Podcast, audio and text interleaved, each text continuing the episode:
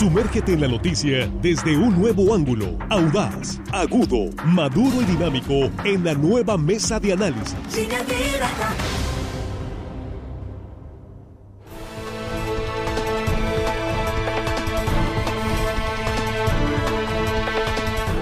Estamos de regreso y estamos ya en la mesa de análisis de línea directa, arrancando la semana este lunes 11 de julio, la primera emisión de Noticiero de Sinaloa. Con un saludo para usted que nos eh, sigue, muchas gracias. Gracias por continuar con nosotros y gracias por compartir esta transmisión en vivo, en verdad muy agradecidos. Después de, esta, de este arranque de gira de aniversario que iniciamos en la ciudad de Los Mochis, ¿sí? Muy agradecidos con nuestros patrocinadores, restaurante María Bonita, saludos a todo el personal de este gran restaurante. Ahí iniciamos la transmisión de la primera emisión el pasado viernes. Luego estuvimos en Cerdi, la Fuerza del Acero. También muchos saludos para todo el equipo ahí de Cerdi, la Fuerza del Acero. Y cerramos en el restaurante del Hotel El Dorado con eh, un gran programa, en verdad tres extraordinarios programas, muy agradecidos también por la hospitalización y las atenciones del personal del Hotel América. Muchísimas gracias. Y aquí estamos de nuevo instalados en el estudio, la mesa completa después de, que ya todo el mundo con resultados de, de COVID, sobre todo Armando y Jesús Rojas. ¿Cómo estás, Jesús? Buenos días. ¿Qué tal, Víctor? Buenos días. Buenos días para el auditorio, buenos días para los compañeros. Muy contento de estar de regreso en esta mesa de debate, de discusión, en esta mesa de análisis. Eh, quiero decirles que sí, efectivamente nos fue muy bien por allá. Un agradecimiento a todos y también un saludo al chef Teo que nos contó ah, unas historias del, Hotel El Dorado. Así es. Y bueno, listos para comenzar. Víctor. 50 años, chef ahí en El Dorado, el chef Teo. Y las anécdotas de Olga Brinsky. No, no, no, tiene anécdotas. 50 años, imagínense, ¿no? Como en el Hotel El Dorado. Teo, un gran saludo, muchas gracias. Juan Ordorica, ¿cómo estás? Muy buenos días, bienvenido. Muy buenos días, Víctor, Jesús, hermano, qué bueno que ya están con nosotros aquí en el estudio, a la producción, ya el auditorio que hoy lunes, que todo el mundo tiene que chambear el lunes, nos escucha, un abrazo y muchas gracias a Mochis, que nos, nos atendió muy bien, a María Bonita, al restaurante del Dorado y Hotel El Dorado, muy bien nos las pasamos y ahí vamos para Mazatlán. Sí, próximo viernes, segunda parada de la gira en eh, Mazatlán. Ahí estaremos también en Guasave y por supuesto cerramos en Culiacán, transmitiendo por ahí desde algún restaurante. Ya luego les vamos a, a, platicar. Armando Ojeda, bienvenido de nuevo a la mesa. ¿Cómo estás? Buenos días. Muchas gracias, Víctor. Me da mucho gusto estar aquí con ustedes. Ya nos habíamos reencontrado en, en Los Mochis en la gira de aniversario de nuestro noticiero Víctor, pues un saludo para todos ustedes. Me da mucho gusto ver a los muchachos de la producción allá, bien dinámicos como siempre. Y el saludo, como siempre lo hacemos, Víctor, a toda la gente que nos escucha aquí en nuestro queridísimo estado de Sinaloa, amigo. Más allácito de nuestras fronteras, que sabemos que hay muchísima gente que nos sigue amablemente, Víctor. Sí, efectivamente lo estamos comprobando en esta gira, en verdad, muy, muy agradecidos por estas muestras de cariño a todos los seguidores de Línea Directa. Muchísimas gracias. Bueno, pues vamos entrando al tema de hoy. Desde que el presidente López Obrador asumió el poder, las Fuerzas Armadas y los militares no solamente han, eh, digamos, multiplicado su presencia en materia de seguridad, están los operativos en todos lados, sino también eh, eh, iniciaron una importante misión, convertirse, pues nada menos que en empresarios, empresarios exitosos está el ejército en casi todas las actividades del gobierno federal. Si se trata de distribuir medicamentos, se trata, además de las funciones de seguridad, construir obra pública, administrar empresas del gobierno, en fin. ¿Eso es bueno o no tan bueno? ¿Eso es malo? ¿Qué opina usted? Estamos recibiendo sus comentarios aquí en Facebook, línea directa portal, nuestra transmisión en vivo, y de eso vamos a hablar en la mesa. Abrimos la mesa, Jesús. Sí, bueno, Víctor, hay que, habría que decirlo que los militares en funciones eh, no propiamente de la guerra, sino en tiempos de paz, como dice la Constitución, están en operación desde tiempos de Ernesto Cedillo. Ernesto Cedillo también los convocaba a otro tipo de actividades. Después eh, estuvo con Fox, estuvo Calderón, Enrique Peña Nieto no se diga, y ahora el presidente Andrés Manuel López Obrador, que creo parte de la confianza que le tiene el pueblo mexicano a la institución, eh, a la institución militar o a las instituciones militares. Creo que el presidente Andrés Manuel López Obrador los ha convocado en su facultad de jefe de las Fuerzas Armadas a realizar labores que no les son propias eh, a, su, a su actividad, pero que vemos ellos están haciendo por lo que le está dando su mando superior, el mando supremo de las Fuerzas Armadas en el cumplimiento claro de la tradición mexicana de que el ejército mexicano siempre está para aquello que el presidente eh, confiere o, mandata, ¿no? En ese sentido creo que el ejército está obedeciendo las instrucciones del presidente, tomando el papel en la distribución de vacunas, en incluso la construcción de obras de, obras públicas y eh, pues ahí va. Eh, a algunos mexicanos les gusta, se sienten tranquilos y conformes con lo que, con, lo que en ello pasa y algunos otros no. Algunos sienten que están en un proceso que no, por el cual México no debe caminar. Eso es, Juan. Sí, estamos viendo lo que algunos analistas han llamado militares SA. El gobierno mexicano poco a poco está convirtiendo a nuestras Fuerzas Armadas en empresas del Estado. A mí no me gusta, en lo personal no me gusta. Creo yo que pues para eso existen las carreras civiles, para eso existen los mandos civiles. Si no, pues elijamos militares de una vez que nos gobiernen y que ellos de sus academias y de sus escuelas pues nos pongan al servicio público a todos los que de ahí ejerzan. Eh, yo creo que los militares tienen una razón de ser, tienen una, una misión en este país, la constitución lo marca claramente, bien dice Jesús que en las en la facultad que tiene el presidente está recurriendo a las Fuerzas Armadas. Finalmente es una facultad, pero no creo que sea la solución. Y, y vámonos a los hechos. Los militares ya tienen más de un año, casi dos años, encargados de algunas aduanas. La corrupción ha bajado, la corrupción sigue llegando, precursores de drogas, siguen, sigue habiendo eh, aquí laboratorios de drogas, señal de que sigue la corrupción fuerte en las aduanas. Eh, no digo que sean los militares, pero al final del día lo que están haciendo pues no está resolviendo los temas. Vimos, por ejemplo, la construcción del aeropuerto Felipe Ángeles en tiempo récord, todo lo que dicen, etcétera, etcétera, pero ya estamos viendo algunas, algunas imágenes de los deterioros que en menos de tres, cuatro meses este aeropuerto ya está teniendo. Tampoco fueron entonces tan, tan, digamos, exitosos en, la, en este tipo de construcciones los militares, los profesionistas militares, vamos a llamarlo así, los médicos, ingenieros, son de primer orden y primera categoría, pero su función es otra, no tendrían por qué estar en el servicio civil, porque para eso existen las carreras civiles, para eso existen los mandos civiles, y al final del día lo que esto demuestra es que el presidente no le tiene confianza a los civiles para nada, ni a los suyos les tiene confianza para dotarlos de algún tipo de cargo, como dice él, no de encargos, perdón, de encargos, no de, cargos, para eso tiene que recurrir a los militares, que no tengo duda, son mucho, mucho menos corruptos que algunos civiles. Sin embargo, esa, esa no es la solución para poder sacar al país adelante y ahí están los números, ahí están los resultados. Bien, Armando. Yo creo que el presidente de la República les está entregando estas facultades a, los, eh, al ejército mexicano. Es una entrega a la honestidad, una entrega a la confianza que les tiene eh, en ese sentido el, presidente les tiene confianza y es una manera de decirle a, a incluso las empresas, a la iniciativa privada, a organismos eh, que se dedican o, instituciones que dedican a las grandes obras eh, que se generan en los gobiernos, de decirles, no los ocupamos, tenemos gente capaz, gente que va a venir a hacer los trabajos como deben de ser, cual debe de ser.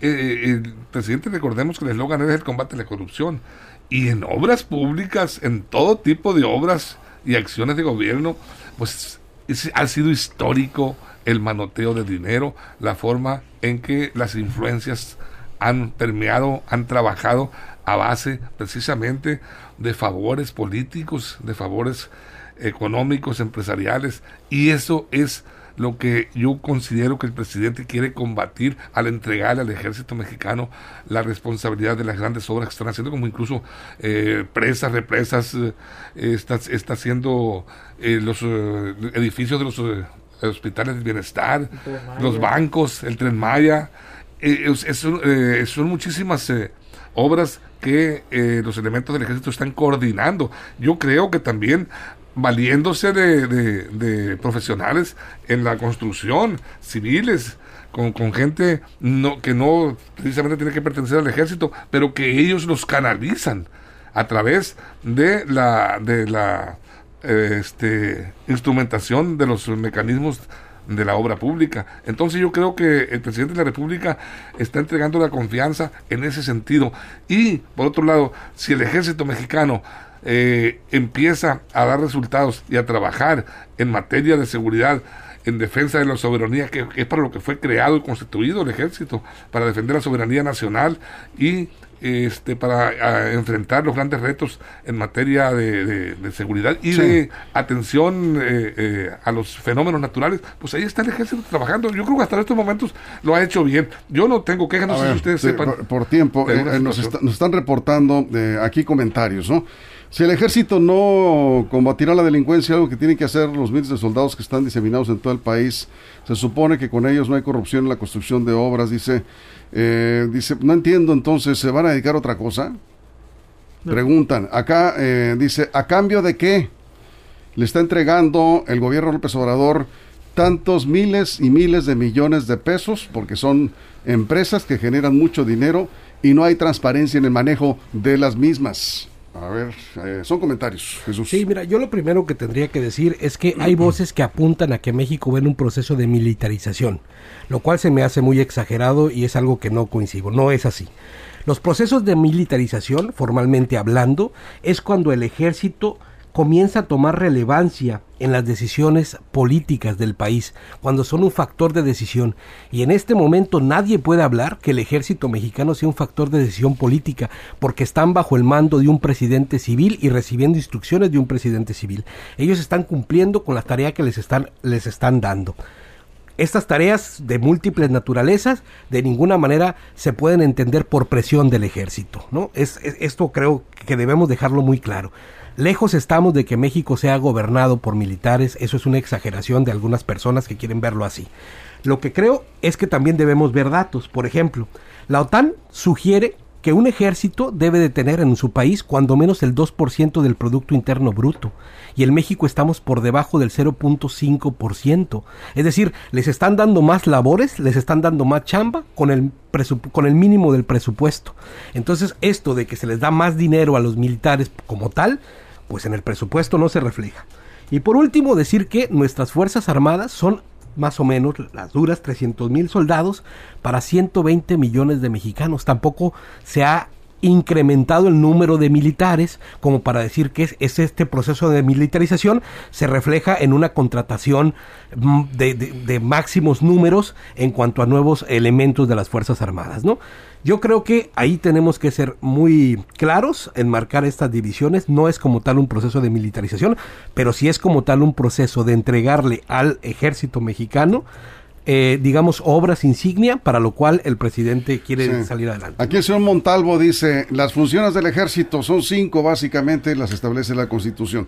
Defender la integridad, la independencia y la soberanía de la nación garantizar la seguridad interior, auxiliar a la población en casos de necesidades públicas, realizar acciones cívicas y obras sociales que tiendan al progreso del país y, en caso de desastre, prestar ayuda para el mantenimiento del orden, auxilio de las personas y sus bienes y la reconstrucción de las zonas afectadas. Punto. En, la, cuarta se enmarcaría justo en esto de las obras. Reconstrucción de, zonas afectadas por fenómenos naturales. Y la cuarta, realizar acciones cívicas y obras sociales que tiendan al progreso del país. Así es. Bueno, tendrías eh, razón en eso. Acá nos eh, comenta Nora Arellano. Está muy mal la incursión del ejército fuera de sus atribuciones. Para hacer cosas bien eh, es cuestión de aplicar la ley. Está corrompiendo al ejército, el presidente está poniendo al país en situación difícil, descuidada el área de seguridad, distraído el ejército en otras funciones. Juan. Sí, ahora decía Armando que hay resultados. Yo pregunto, ¿dónde está el ejército ahorita? La distribución de medicinas. ¿Se resolvió el problema de las medicinas? Pregunto. Eh, está en las aduanas y están en las garitas. ¿Se resolvió el problema de tráfico de migrantes y de, y de corrupción en las aduanas? Pues ni que fuera el Magos, tienen menos de un año ahí. Es cambiaron a todo el personal, ¿no? Cambiaron al, a los mandos completos, el 70-80% de aduanas se fueron. Entonces es algo más grave. Se resolvió el problema de los aeropuertos, porque también tiene a su cargo aeropuertos, el control y la mm, aeronavegabilidad, se resolvió. El AIFA estuvo terminado al 100%, como habían dicho. O sea, donde ha estado el ejército, en verdad ha sido un cambio radical y completo de lo que tenían los civiles. Y la última parte, la parte de transparencia. ¿El ejército ha sido más transparente en la aplicación de obras? Lo que dicen empresarios, lo que dicen algunas cámaras, lo que dice incluso acceso a la información es que incluso hay más opacidad. Entonces, vamos analizando realmente dónde ha estado operando el ejército y no no tiene un año o dos. En algunos lugares ya tiene hasta tres años y los cambios parece ser que no se han dado. Y no es por culpa del ejército, es por culpa de muchas otras cosas. Pero al final del día, pues tampoco fueron la gran solución, ni, ni el contraste es tan, tan amplio. Bueno, aquí llegan los comentarios, eh, nos dicen, el ejército tiene disciplina, tiene orden y lealtad, por eso el presidente está confiando en ellos, de acuerdo a lo que dice Armando Ojeda. Eh, llegaron dos, acá está otro comentario, nos, eh, nos comenta, ah, dice acá, eh, yo lo que preguntaría, dice, ¿y qué van a hacer cuando llegue otro gobierno y pretendan que el ejército tenga que dejar esas funciones? ¿Las van a dejar así tan fácilmente? Es mucho el dinero que están dejando en sus manos, pues en manos de los militares. Por supuesto que sí, porque el ejército tiene una tradición de obedecer el mando del jefe supremo de las Fuerzas Armadas. Si el jefe supremo dice se regresan a los cuarteles, el, ejército regresa. Eh, no deja de ser eh, mucha la tentación. Armando, ¿qué opinas tú? Sí, mira, el presidente de la República ha sido muy enfático y afirma y yo, coincido con él porque cuando dice que, dice el presidente, no estamos militarizando el país. Y dice algo que me parece interesante, con estas acciones dice, solo se busca fortalecer y acercar a los soldados de México con la sociedad, crear un vínculo de afecto, de amistad, de confianza y respeto con la gente. Y en efecto, fíjate, eh, la Marina y los soldados hoy eh, ya no ya no no es eh, no los vemos los niños incluso la gente no los ve como antes. Ya no no los vemos como como el ente que atemorizaba presentar un soldado enfrente de tú de, tu de tu persona. Pues sí respeto pero también miedo. Mucha gente eh, este, tenía cierto temor a los militares y se han generado gran confianza. ¿por qué? por las acciones que llevan a cabo los soldados. Acciones lo estamos viendo ahora en la pandemia la verdad ha sido heroico y la forma en que el ejército mexicano ha trabajado en beneficio mm, de, la salud pública de los mexicanos.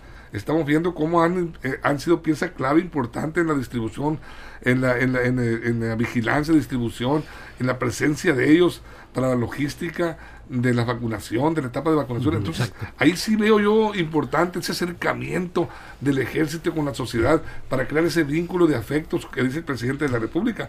Yo creo que si viene otro presidente y eh, este cambia el sistema de trabajo, de operación del ejército, bueno, habría que tendría que verlo, que platicarlo directamente con los altos mandos, pero sí tendría que pensarlo dos veces antes de tomar otra decisión. Me, me, remiten al artículo 129 de la Constitución mexicana. En tiempos de paz, ninguna autoridad militar puede ejercer más funciones que las que tengan exacta conexión con la disciplina militar. A partir de ahí, dice, ustedes pueden decir lo que quieran.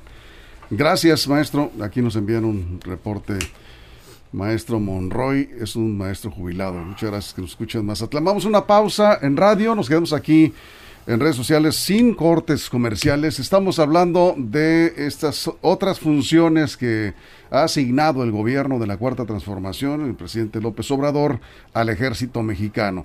¿Estás de acuerdo en que el ejército se construya, vamos, eh, se constituya en la mayor empresa constructora del país? Y, operadora también ya. Y, operadora, exactamente, por el aeropuerto, ¿no? Y Tres Mayas. Entre otras eh, empresas.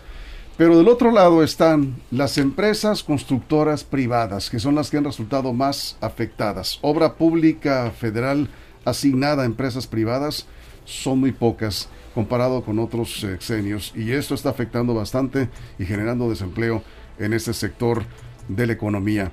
Ya revisaremos esto también cuando estamos de regreso en el corte en radio. Aquí nos quedamos sin cortes en redes sociales. Es la mesa de línea directa. Información confiable, segura y profesional. Línea directa. Información de verdad. Con Víctor Toro. Línea directa.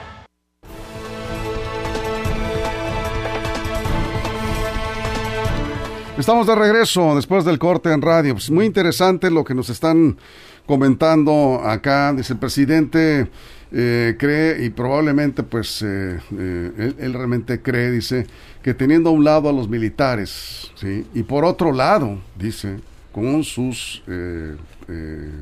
Como, a ver, déjame porque no puedo decir malas palabras con sus acuerdos con grupos fácticos, dice, tiene controlada a la oposición y a la sociedad civil.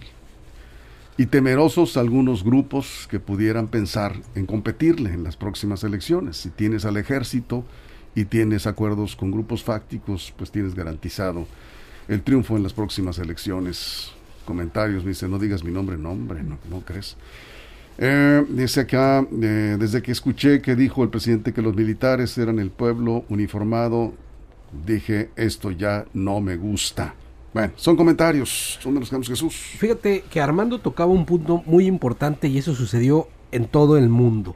Y tiene que ver con que la pandemia obligó, en, no solamente en México, sino en otros países del mundo, a la participación de sus ejércitos regulares en temas de salud, incluso de distribución, como Juan acá dice en México.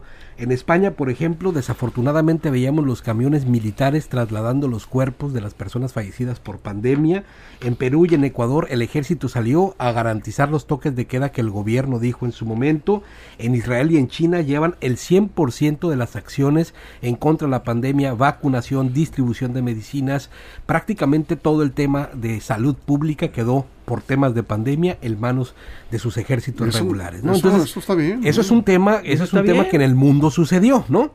En México, pues de alguna manera también vimos a los militares y a personal eh, eh, de la salud trabajando en conjunto. Los, los, los cuarteles se abrieron para recibir a la sociedad ahí a vacunarse. A mí me tocó vacunarme en un cuartel militar donde se prestaron todas las atenciones. Es decir, entendamos pues que también los procesos de pandemia han hecho que los militares en el mundo participen más en acciones, eh, digamos, que son importantes.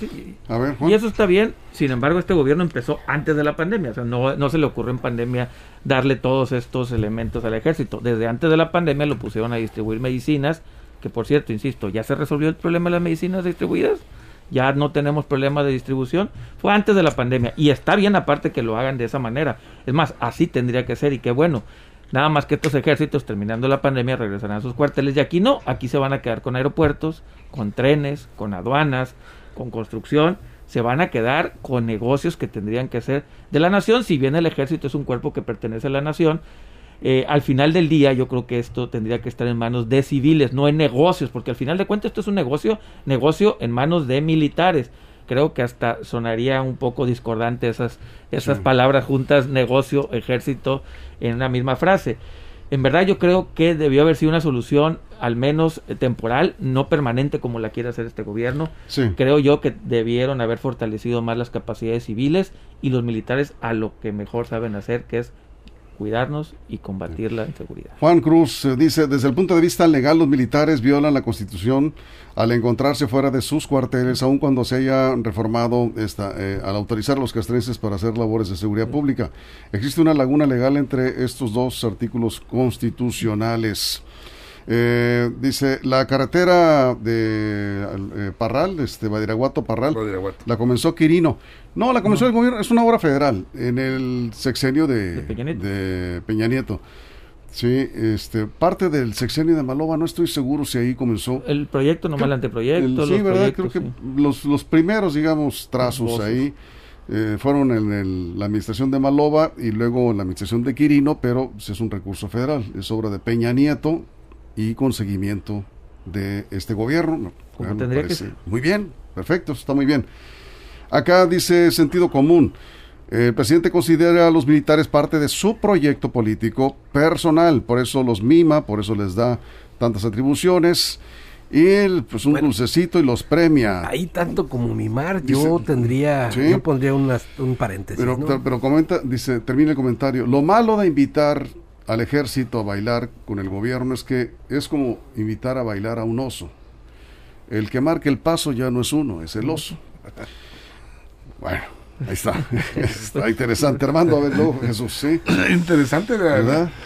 Ese tipo de, analogía. Sí, fíjate Que, que, tiene razón esta persona. Eh, la realidad es que eh, debe, debe, debe ser, haber sido muy cauteloso el presidente. No sé hasta qué términos haya pactado o haya platicado con los altos mandos militares para decirles, señores, va a ser, van a ser tantos años, primeros tres años de mi gobierno, luego paulatinamente iremos cambiando, ustedes estarán ahí a, cargo de las instalaciones de la vigilancia de aduanas, puertos y aeropuertos, como lo han, ha estado haciendo. Y que bien, porque esa es la verdadera función del ejército mexicano. Pero por otro lado, yo, yo sí lo veo como un acto de justicia más, no legal, pero sí social para los, para los militares. Ah, ¿tú estás diciendo que está fuera de la ley? eh, ahorita, ahorita se estaban leyendo algunos artículos, Víctor, nos estaban comentando algunos eh, eh, expertos, y sí, efectivamente, lo que marca la Constitución, las leyes, el reglamento, sí está, un, sí está desviándose un poco la función del ejército. Recordemos, Armando, que los servidores públicos están únicamente facultados para hacer lo que la ley les indica, les mandata.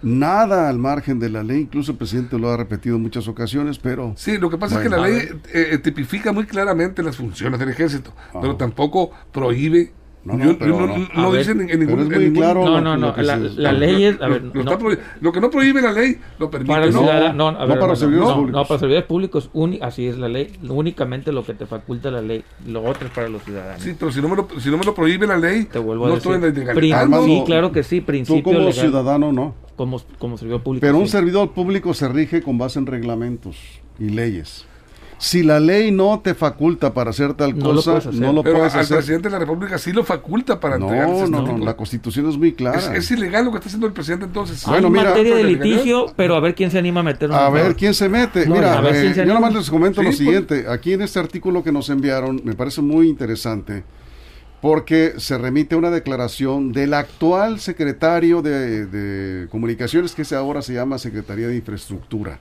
¿sí?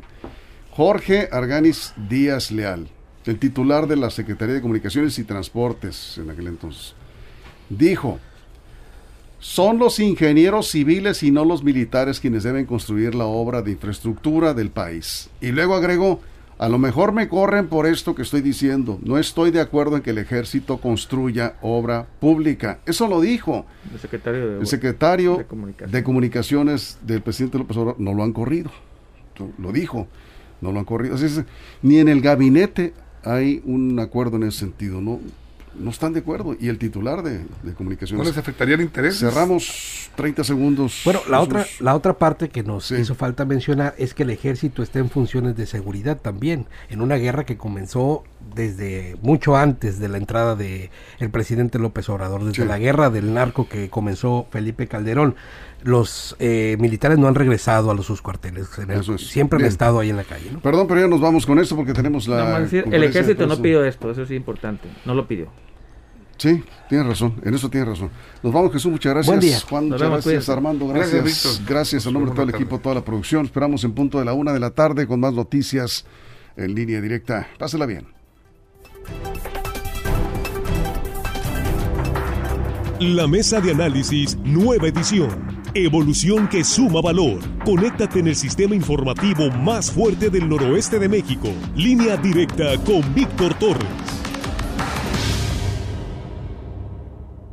Esto fue Línea Directa. Información de verdad con Víctor Torres. Información confiable con fuentes verificadas y seguras. Línea Directa. Información de verdad con Víctor Torres. Esta es una producción de RSN, el grupo de comunicación más fuerte de Sinaloa.